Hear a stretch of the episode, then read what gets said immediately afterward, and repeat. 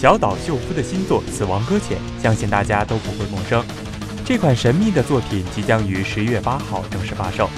近日，小岛秀夫发表推特表示，《死亡搁浅》已经基本完成，自己即将开始筹备下一部作品的开发。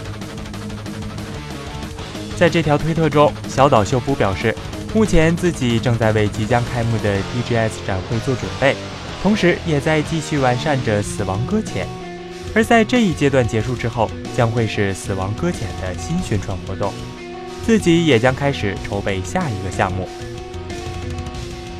在推文的最后，小岛秀夫表示想成为一只螃蟹，并在推文中附带了一只螃蟹的图片。《死亡搁浅》的主要剧情讲述了一场突如其来的灾难摧毁了华盛顿，死亡搁浅现象席卷全美。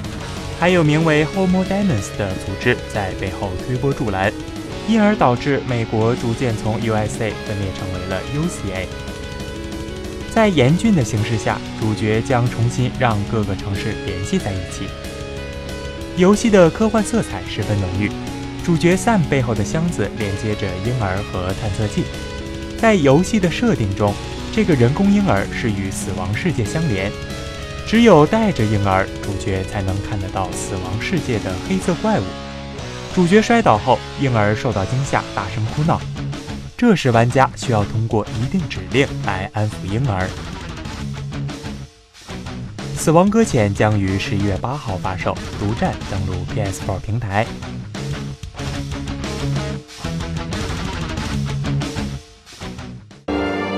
请扫描以下二维码，添加关注“游戏风云”官方公众号，更多精彩好礼及互动内容，你值得拥有。